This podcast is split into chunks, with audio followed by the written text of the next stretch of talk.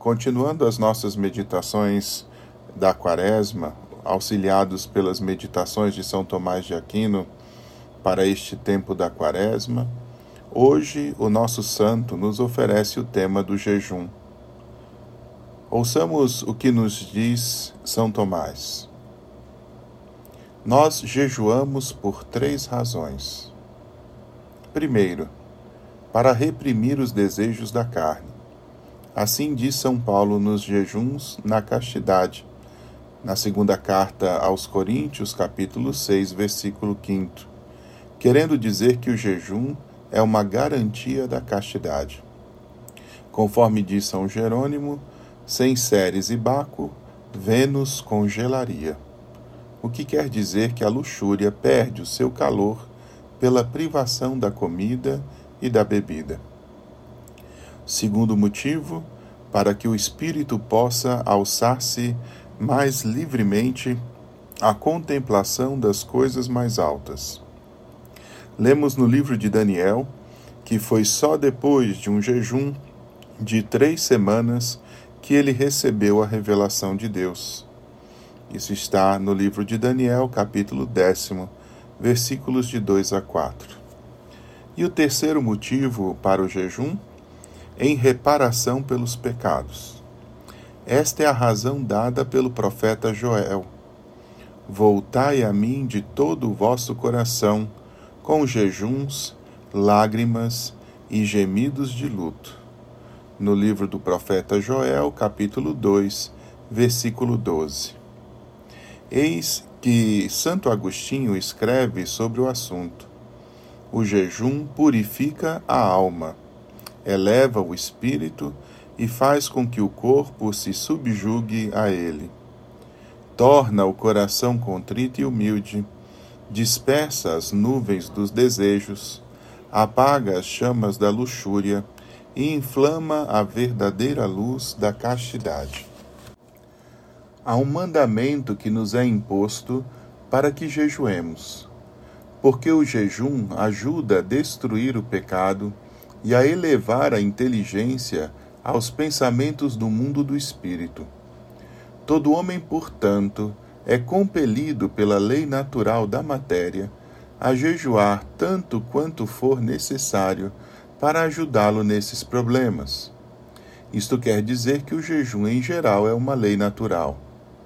Determinar, contudo, quando devemos jejuar e como, de acordo com o que convém e é útil para o corpo católico, é questão de direito positivo. Instituir o direito positivo é trabalho dos bispos e, portanto, o que eles instituem é chamado de jejum eclesiástico, em contraposição com o jejum natural anteriormente mencionado. Os períodos fixados pela Igreja para o jejum são bem escolhidos. O jejum tem dois objetivos em vista: primeiro, a destruição do pecado, e segundo, a elevação do espírito às coisas mais altas. Os tempos definidos para jejuar são, portanto, aqueles nos quais os homens estão especialmente inclinados a se livrarem do pecado e elevarem os seus espíritos a Deus em devoção. Tal período de tempo é especialmente aquele que precede a solenidade da Páscoa, no qual o batismo é administrado e o pecado então é destruído, quando também recordamos o sepultamento do nosso Senhor, pois fomos sepultados com ele na morte pelo batismo como diz São Paulo em Romanos 6,4. E também, acima de tudo, na Páscoa, os espíritos dos homens devem se elevar através da devoção à glória daquela eternidade que Cristo, com sua ressurreição, inaugurou. Daí que a Igreja tenha decretado que, imediatamente antes da solenidade da Páscoa, nós devemos jejuar, e por um motivo similar, que devemos jejuar nas vésperas das principais solenidades, guardando tais dias como oportunos para que nos preparemos para celebrar com devoção as solenidades. Queridos irmãos e irmãs, escutando hoje as palavras de São Tomás, convém então meditar sobre as razões pelas quais a Igreja nos convida ao jejum. São Tomás, além de nos lembrar que o jejum faz parte da lei natural, ou seja, existe na nossa natureza um ordenamento positivo para o jejum, ele nos lembra que a renúncia nos ajuda, né? O jejum nos ajuda a mantermos mais organizada a nossa vida afetiva. Porque na medida em que apresentamos com firmeza a disposição da renúncia, somos capazes de ter maior autonomia em relação aos nossos afetos. Ele nos diz com muita clareza que na medida em que renunciamos de maneira ordenada tanto à comida quanto à bebida, somos também mais fortes no sentido de administrar os nossos afetos. Ele cita São Jerônimo dizendo que sem Ceres e Baco, Vênus congelaria. Essa é uma reflexão interessante que nem sempre nos vem.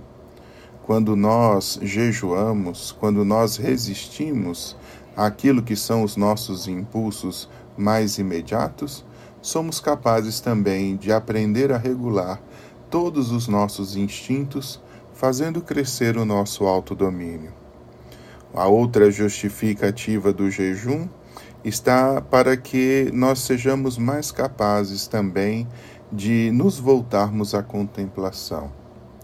Que tal também que nesse período da Quaresma na medida em que jejuamos, ocupemos o espaço que teríamos com essas coisas que nos propõe a comida e a bebida, com uma boa leitura e com uma boa meditação? Quem sabe também, através dessa experiência, alcancemos graças maiores que o Senhor nos reserva também nesse período da Quaresma? Preparar o espírito para alçar mais livremente a contemplação significa também colaborar para a elevação da nossa alma.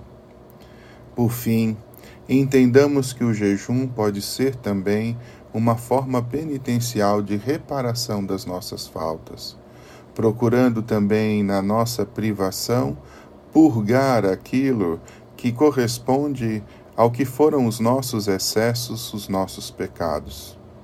Também na privação é possível demonstrar ao Senhor a contrição do nosso coração.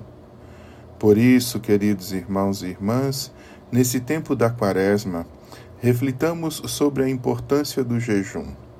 Façamos crescer o nosso autodomínio e, nesse sentido, melhor controle dos nossos afetos. Procuremos também elevar o nosso espírito, ocupando o nosso tempo com coisas mais elevadas do que as futilidades da vida, e por fim, façamos o esforço também de reparar as nossas faltas e os nossos excessos, os nossos excessos pela privação, demonstrando também o Senhor a contrição perfeita do nosso coração e o desejo de nos unir mais perfeitamente a Ele. O Senhor nos conceda uma santa e abençoada Quaresma e nos ajude a vivenciar de maneira mais profunda e mais intensa o sentido do jejum. Que Deus abençoe a todos.